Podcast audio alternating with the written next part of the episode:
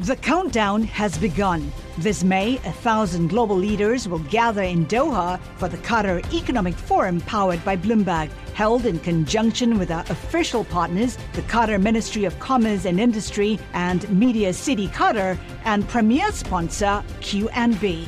Join heads of state, influential ministers, and leading CEOs to make new connections and gain unique insights. Learn more at QatarEconomicForum.com. Le entregamos todo lo que necesita saber para comenzar el día. Esto es Bloomberg Daybreak para los que escuchan en América Latina y el resto del mundo. Buenos días y bienvenido a Daybreak en español. Es lunes 5 de septiembre de 2022. Soy Eduardo Thompson y estas son las noticias principales. Comenzamos la semana con fuertes bajas en las acciones europeas y el euro y alzas en los precios de la gasolina, reflejando el agravamiento de la crisis energética en la región. Los mercados en Estados Unidos estarán cerrados por el feriado del Día del Trabajo en ese país. Asia cerró a la baja, el crudo sube y el Bitcoin retrocede.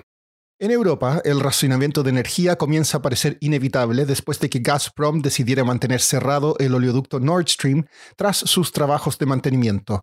Alemania prometió alrededor de 65 mil millones de euros para ayudar a los hogares a pagar las facturas de energía. Suecia y Finlandia prometieron ayuda financiera a las empresas de servicios públicos. En el Reino Unido se espera que Liz Truss sea nombrada hoy como la primera ministra del Reino Unido. Truss enfrenta un panorama económico sombrío con alta inflación, recesión y una reducción récord de los niveles de vida impulsada por los precios de la energía. Una encuesta de YouGov reveló que solo el 12% de los británicos espera que Truss sea una buena líder. Hoy habrá reunión del cartel OPEP, el cual probablemente mantendrá estable la producción de octubre, aunque Arabia Saudita ha dicho que sería necesario un recorte. The Wall Street Journal dijo que Rusia se opone a esa medida. Según fuentes, la administración Biden considera firmar en los próximos meses una orden ejecutiva que restringiría la inversión estadounidense en empresas tecnológicas chinas. Una medida por separado contra TikTok sería posible, pero no inminente. El Departamento de Comercio también puede imponer más restricciones a los chips de inteligencia artificial. Esta semana estará marcada por decisiones de bancos centrales. El jueves, el Banco Central Europeo podría elevar las tasas en al menos 50 puntos básicos. También habrá anuncios de Australia, Canadá, Perú y Chile, entre otros. El miércoles, Apple presentaría el iPhone 14 y su próxima gama de relojes inteligentes. Pasando a América Latina, los chilenos rechazaron ayer de forma categórica una nueva constitución en un plebiscito.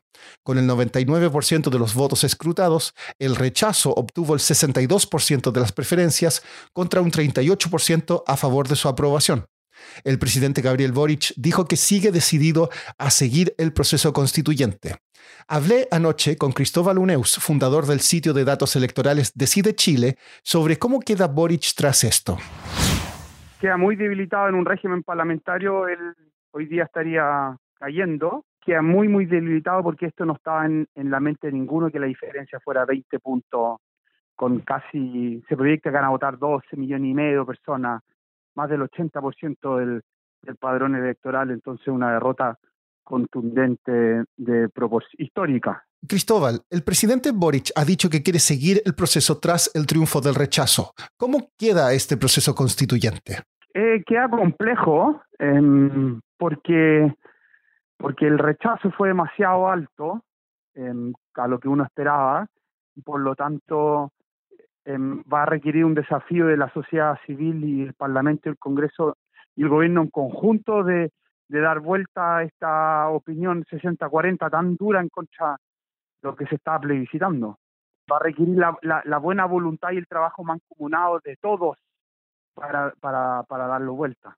¿Y qué lectura haces de los datos? ¿Hay algo en particular que te haya sorprendido? No, me sorprende que la región metropolitana que, que ganaba la prueba está ganando el rechazo cómodamente 55-45. Y yo creo que la gente castigó no solamente el texto, sino también en el fondo que el gobierno estaba más preocupado del texto que de gobernar.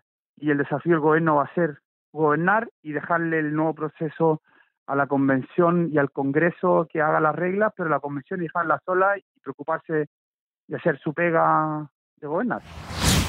En Argentina, el ministro de Economía Sergio Massa anunció el domingo un tipo de cambio especial para los productores de soya. Estos podrán vender sus dólares a 200 pesos cada uno en vez de la tasa oficial de 139 por dólar, para así estimular las exportaciones y apuntalar las reservas del Banco Central.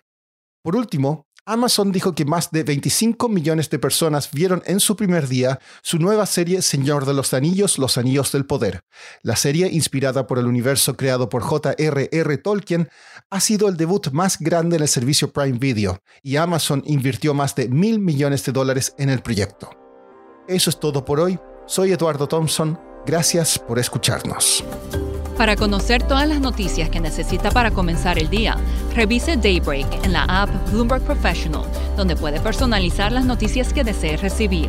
También puede suscribirse a la versión solo audio en Spotify, Apple Podcasts o la plataforma de su preferencia.